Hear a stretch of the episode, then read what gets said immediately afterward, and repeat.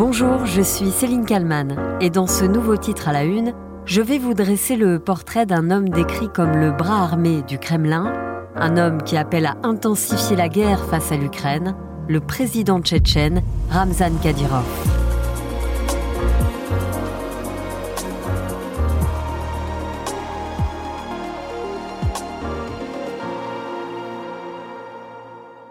Ramzan Kadyrov a fêté avant-hier ses 46 ans. Est-ce un cadeau que lui a fait Poutine? Peut-être. L'autoritaire dirigeant de la République russe de Tchétchénie affirme avoir été promu au grade de colonel général par Poutine, au moment où les forces de Moscou connaissent des revers en Ukraine. L'anniversaire de Kadyrov, qui cette année n'a en rien ressemblé à celui célébré 11 ans plus tôt, en 2011. Grozny, la capitale de la Tchétchénie illuminée comme jamais. Un son et lumière prestigieux en l'honneur d'un homme, le président tchétchène Razman Kadyrov. Une cérémonie surréaliste pour se protéger de Vladimir Poutine, qui dirige d'une main de fer la République de Tchétchénie. Cette année-là, Ramzan Kadyrov voit les choses en grand et n'hésite pas à dépenser des millions. Pour l'occasion, il a invité des stars internationales monnayant un très gros chèque. La violoniste Vanessa Mae, l'actrice américaine Hilary Swank et l'acteur Jean-Claude Van Damme, qui dira juste à la tribune Je vous aime, monsieur Kadyrov. Cette même année, plusieurs anciennes gloires du football répondent aussi présentes à l'appel de Kadyrov. Il les a invités pour participer à un match devant plusieurs dizaines de milliers de spectateurs. Sur le terrain figure notamment l'ancien gardien des Bleus, Fabien Barthez, mais aussi la légende Maradona, ce dernier plaisante dans les vestiaires aux côtés de Kadyrov, sous l'œil des journalistes de BFM TV. Kadyrov, le président tchétchène, lui a bien fait comprendre qu'il n'avait pas intérêt à remporter ce match. Il a difficilement joué le jeu car sur le terrain, c'est bien Maradona qui fait le show. Score final 5 buts à 2 pour l'équipe des amis de Kadyrov, qui a cette fois encore sorti les millions pour s'afficher avec les stars. L'objectif de Kadyrov est simple, il veut vendre du rêve et améliorer son image. Ramzan Kadyrov a vu son destin être accéléré à la mort de son propre père le 9 mai 2004. Des défilés militaires commémorent alors, dans la capitale Grozny, la défaite du Troisième Reich. Il est 10h32 quand, en plein milieu des discours et des chants patriotiques,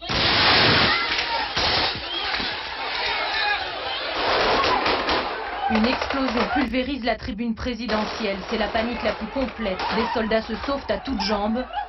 D'autres hommes armés, pris d'un coup de folie, se mettent à tirer sur la foule.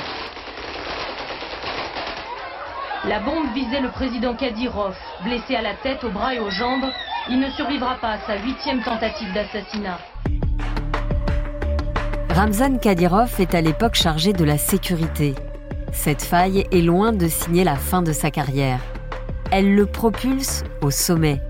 Le jour même, il est convoqué par Moscou et devant les caméras, Vladimir Poutine console ce jeune homme qui vient de perdre son père. C'était un héros, dit-il. Il avait constamment à cœur de démontrer qu'il ne fallait pas confondre le peuple tchétchène et les terroristes, les bandits. Il attendra 2007 pour le désigner officiellement président de la République de Tchétchénie. Kadyrov a alors 30 ans. La région se reconstruit après des années de guerre, des immeubles flambant neufs, des infrastructures pour les enfants traumatisés par les bombes, et pour les Tchétchènes, ce miracle a un visage. Celui de Ramzan Kadyrov. Il est partout. Avec les méthodes d'un chef de guerre qu'il a été, le tout jeune président tchétchène a ramené le calme dans le pays, par la menace, par la corruption et par un flot d'argent venu de Moscou. Rien n'est trop beau pour les enfants de la guerre. Ramzan leur offre des écoles, des salles de boxe, inaugurées par Mike Tyson en personne. Le leader tchétchène exerce un contrôle implacable sur le pays. Il a carte blanche dans sa république. Bref, il fait ce qu'il veut. Il promeut notamment une interprétation traditionnelle du Coran. La législation s'inspire parfois de la charia, sans que Poutine ne lève le petit doigt. Kadyrov est aussi connu pour traquer les homosexuels. Si les milices du président ne les tuent pas, elle les livre à leur famille qui se charge de le faire, comme le raconte anonymement cette victime. Si les membres de ma famille apprenaient que je suis homosexuel, ils me tueraient, sans la moindre hésitation. Parce que c'est une honte pour nous les Tchétchènes, une honte qui ne peut être lavée que dans le sang. Interrogé par un journaliste pour savoir si ces exactions sont vraies, Ramzan Kadyrov répond en riant. Nous n'avons pas de telles personnes ici, et s'il y en a, emmenez-les au Canada. Loué soit Dieu. Emmenez-les loin de nous, pour purifier notre sang. S'il y en a ici, emmenez-les. Au début de l'invasion russe en Ukraine, Ramzan Kadyrov a mobilisé au moins 10 000 soldats tchétchènes. Le dirigeant tchétchène se met en scène en chef de guerre, comme on le voit sur ces images de propagande. Appelés les Kadyrovskis, ces terrifiantes troupes, réputées pour être sans foi ni loi, sont préparées à épauler la Russie, quel qu'en soit le prix.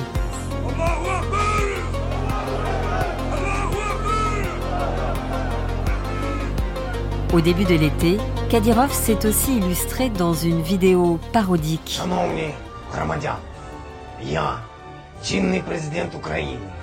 On y voit un homme représentant le président ukrainien, assis à son bureau, en train de capituler. À ce moment-là, on distingue une main sur son épaule gauche. Lentement, la caméra recule et apparaît alors Ramzan Kadyrov en personne. Il était temps. Tu as pris du retard, lui lance alors Kadyrov. Kadyrov, qui il y a peu, est apparu aussi au chevet d'un soldat qui aurait été blessé en Ukraine. La télévision russe affirme qu'il s'est rendu à Mariupol pour galvaniser le moral des troupes. Comment puis-je aider votre groupe ou votre unité? Si vous pouviez nous aider avec de l'équipement militaire, nous serions heureux, parce que nos gars sont plutôt usés. Il y a quelques jours, Ramzan Kadyrov a demandé à l'armée russe d'utiliser des armes nucléaires de faible puissance en Ukraine. Il ne supporte pas les reculs récents des Russes. Pour donner l'exemple, il est même allé jusqu'à annoncer qu'il enverrait bientôt sur le front trois de ses douze enfants, trois fils de 14, 15 et 16 ans, que l'on voit sur une vidéo, tirés avec des armes de guerre.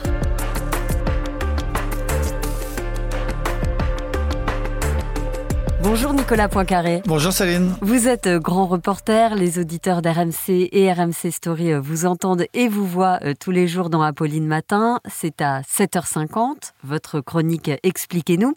Est-ce que vous pouvez justement nous expliquer, nous raconter dans le détail pourquoi et comment Kadyrov est arrivé à la tête de la Tchétchénie? Alors il est arrivé là parce que c'est le fils de son père. Son père, il s'appelait Arman euh, Kadyrov. C'était un, des leaders de, la guerre d'indépendance dans les années 90, quand cette région de, Russie a voulu prendre son indépendance et que les Russes ont refusé et ont bombardé, écrasé la capitale Grozny sous les bombes. Au bout d'un moment, le père Kadyrov, qui était le grand moufti de, Tchétchénie, un leader respecté, il a compris qu'on allait dans le mur et que jamais il ne s'entendrait, que jamais les Russes accepteraient de perdre une partie de leur territoire et que jamais les Tchétchènes accepteraient de continuer à vivre sous l'occupation euh, russe. Donc il y a eu un compromis qui a été fait un petit peu après l'arrivée de Poutine au, pouvoir au début des années 2000. Le père Kadyrov a dit je fais allégeance à la Russie, je reconnais l'autorité de Moscou, on reste au sein de la fédération de Russie, mais en échange, vous me donnez une quasi-indépendance. Et Poutine a dit banco. Et donc, de fait, depuis, la Tchétchénie est une région au sein de la Fédération de Russie, mais elle est de fait indépendante. C'est-à-dire que Kadyrov, père et fils, ont mis en place un régime, un État euh, islamique. On y applique la charia, l'homosexualité est interdite, le port du voile pour les femmes est obligatoire les lois tchétchènes sont euh, appliquées, les lois russes ne le sont pas.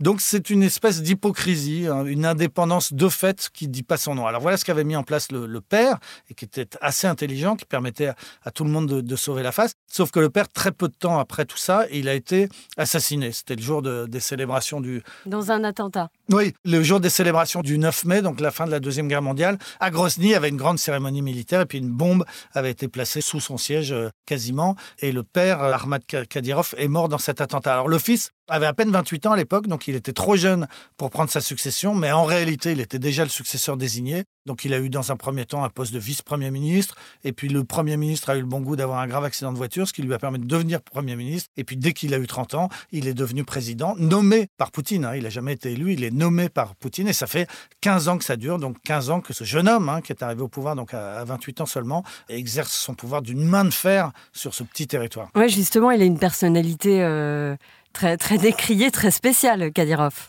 Oui, alors c'est, c'est vraiment, je sais pas comment dire, un tyran, hein, on peut le dire. Moi, j'ai un copain journaliste français qui l'avait interviewé une fois chez lui et qui lui avait dit, euh, du bout des lèvres, hein, parce qu'on fait gaffe quand même quand on interroge Kadyrov, mais du bout des lèvres, il lui avait dit oui, il y a des accusations des organisations des droits de l'homme sur des possible torture en Tchétchénie. Et il avait éclaté de rire en disant Les tortures, elles commencent ici, dans ma cave, et c'est moi qui m'en occupe. Euh, il avait euh, publiquement avoué qu'il torturait lui-même dans sa cave. C'était difficile de savoir si c'était une blague ou pas, mais à mon avis, c'était pas une blague. Alors, c'est vraiment un tyran. Il y a un certain nombre de ses opposants qui ont été assassinés, sur place naturellement, mais même quand ils se réfugient à l'étranger. Il y a eu des assassinats d'opposants tchétchènes en Suède, en Autriche, en, France, à Lille. Hein. il y a un opposant tchétchène qui était dans sa chambre d'hôtel et qu'on a retrouvé poignardé, euh, lardé de coups de couteau le lendemain matin dans, son lit. Donc il n'a pas peur d'assassiner les opposants euh, à l'étranger. Il est aussi considéré comme le probable commanditaire et exécuteur de l'assassinat de Menzov, qui était le principal opposant à, Poutine et qui a été retrouvé assassiné au pied des murs du Kremlin, à deux pas de la, place rouge. Ça, c'était sans doute un cadeau de Kadyrov à Poutine. Tiens, t'as un opposant qui te gêne, bouge pas, je m'en occupe. Il y a six Tchétchènes qui ont été identifiés comme les assassins de cet opposant. Donc oui, c'est un homme qui n'a peur de rien. Si on prend juste la question de l'homosexualité, par exemple, elle est totalement réprimée. C'est un tabou absolu dans, ce, dans cette république euh, qui est à la fois islamiste et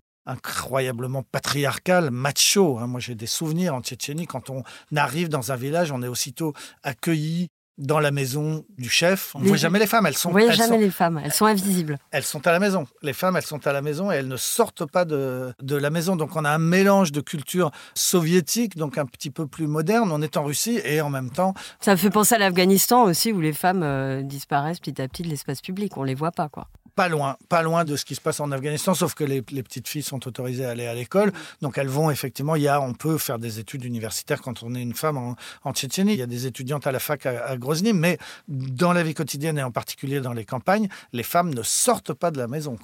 Et d'ailleurs, Kadyrov, vous disiez, c'est un, régime patriarcal. Là, il met en scène ses fils, qui sont, c'est des adolescents. Ils ont 14, 15, 16 ans. Et il leur dit, euh, bon les gars, euh, préparez-vous parce que euh, la guerre c'est maintenant. Et, et c'est presque un passage obligé finalement. Oui, puis il montre des images de lui en train de former militairement aux armes ses ados, hein, parce que le plus jeune est vraiment encore presque un, gamin. Alors il a officiellement eu dix enfants avec une seule femme, alors que la polygamie est autorisée là-bas, mais lui apparemment n'a qu'une femme, puis il en a adopté deux de plus qui étaient des garçons, peut-être qu'il trouvait qu'il avait trop de filles, pas assez de garçons. Ça fait un total de 12. Officiellement, sans doute qu'il en a quelques-uns euh, en plus. Donc oui, il, dit, j'envoie mes trois enfants à la guerre pour montrer, parce qu'il y a une culture du combat dans ce pays qui date du 19e siècle, où il y avait déjà eu des mouvements d'indépendance contre les Russes et où les Tchétchènes s'étaient déjà révélés comme des combattants extraordinaires. Et puis, il y a eu ces deux guerres d'indépendance dans les années 90 et 2000, où de nouveau, on a découvert à quel point les. Moi, j'ai jamais et vu. Vous, voilà, j'allais vous demander quand vous y étiez en Tchétchénie, est-ce que vous avez pu voir des combats? Oui, moi j'étais bluffé. J'étais bluffé par leur. Euh, ils n'avaient peur de rien, quoi. Ils fonçaient dans l'armée russe. Ils étaient souvent à 1 contre 10. Au tout début de la guerre à, Grozny, il y a un homme tout seul qui a pris un train, qui a mis en route la locomotive, qui s'est mis à l'avant avec un fusil mitrailleur et qui a foncé dans les zones contrôlées par les Russes en essayant de tuer un maximum de Russes avant de forcément. Mais c'est des kamikazes. Voilà, ça c'était une opération en l'occurrence totalement euh, kamikaze, mais oui, non, ce sont des combattants euh, absolument incroyables. Et on leur met ça dans la tête dès le départ, en fait. Ils sont élevés comme ça. Ça fait partie de cette culture. Effectivement, c'est un peuple qui a été élevé dans la culture de la guerre et de la guerre pour l'indépendance. Alors, Staline le savait. Les Tchétchènes le faisaient peur à Staline et il avait déporté l'ensemble de la population au Kazakhstan après la Deuxième Guerre mondiale, sous prétexte que les Tchétchènes auraient collaboré avec les nazis, ce qui est un peu vrai, mais plus compliqué que ça. Et donc, euh, Staline avait déporté l'ensemble de la population. Et donc, par exemple, le, père Kadyrov, il est né au Kazakhstan, il est né en exil. Et puis, finalement, des années après, les Tchétchènes ont été autorisés à revenir chez eux, à regagner gagner leurs montagnes, hein, parce que c'est un pays de montagne. C'est dans le Caucase, il y a des sommets à, plus haut que le Mont Blanc hein, euh, en Tchétchénie. Donc ce peuple a connu la guerre au 19e siècle, a connu la déportation au 20e siècle, a connu les guerres d'indépendance extrêmement violentes à la fin du 20e et au début du 21e siècle. C'est une culture, c'est une tradition la guerre là-bas. Et aujourd'hui, la région, donc la Tchétchénie est une région en Russie. Quel est le rôle de la Tchétchénie aujourd'hui dans la guerre que mène la Russie à l'Ukraine? Alors effectivement, Kadyrov, il veut, il se présente comme le fantassin de, Poutine. Il dit je suis ton garde du corps. Et, donc il a monté cette armée privée des Kadyrovskis, qui sont habillés tout en noir, qui sont surarmés, qui sont des balaises. Hein. C'est pas une armée avec euh, des petits gars. Hein. C'est vraiment une armée de costauds. Et donc dès le début de la guerre, dès le, 25 février, le lendemain du début de la guerre, il a rassemblé tous ces hommes, 10 000 hommes, et ça faisait des images hyper impressionnantes, 10 000 hommes en armes, et ils ont pris la route pour l'Ukraine, ce qui n'est pas tout près, hein. ça doit faire 2000 km, un truc comme ça. Et ils sont partis par la route pour l'Ukraine, et c'était un message de Kadyrov qui disait à Poutine bouge pas, je suis là. Alors militairement dans la guerre en Ukraine, j'ai pas entendu dire qu'ils aient eu un rôle crucial, que ça ait fait basculer dans un sens ou dans un autre un certain nombre de fronts, mais ça fait peur. Ça fait peur aux Ukrainiens parce que vraiment les Tchétchènes, encore une fois, tous les habitants de l'ex-URSS et donc les Ukrainiens euh, aussi savent que les Tchétchènes, ça rigole pas, que ce sont des très très bons soldats. Donc depuis, eh ben depuis, euh, il fait le beau. Depuis Grozny, il dit à Poutine, je vais t'aider, bouge pas, je t'envoie mes Kadyrovski, je t'envoie mes gars. Là, il vient de dire, je t'envoie mes, trois gamins. Il a dit euh, il, y a, une semaine maintenant, il faudrait dire que l'on va employer des armes de nucléaire de, faible puissance comme un, message, encore une fois, pour faire peur. Alors le Kremlin a dit oui, bon, faut pas le prendre trop au sérieux, c'est Kadyrov, mais n'empêche qu'il l'a dit. Donc voilà, il est un peu le fou du roi. Il est un peu le garde du corps, le fou du roi, celui qui dit tout haut ce que les Russes ont envie d'entendre. Ou alors il va presque plus loin que Poutine et du coup Poutine euh, fait un pas en arrière. Oui, oui, c'est ça. un peu ce jeu de bluff oui, oui, oui. Poutine peut effectivement se permettre derrière le porte-parole de Poutine sur le nucléaire. Il a dit attention, il a parlé sous le coup de l'émotion. Bon, faut pas le prendre trop, trop au sérieux. Mais non, mais c'est un dingue. Hein. C'est un dingue au sens propre. Donc, euh, quand il dit il faut euh, utiliser des armes nucléaires, heureusement, c'est pas lui qui décide. Donc, ça n'a pas une conséquence très, très, très concrète. Mais n'empêche que c'est un dingue. C'est un type qui pense vraiment qu'il faudrait envoyer une petite bombe nucléaire sur les fronts en Ukraine. Merci Nicolas Poincaré d'avoir répondu euh, à mes questions pour le titre à la une. À bientôt, Céline. Merci à l'équipe de podcast de bfmtv.com. Merci à vous d'avoir écouté ce nouvel épisode. N'oubliez pas de le commenter et de le partager autour de vous. Je vous donne rendez-vous demain pour un nouveau titre à la une.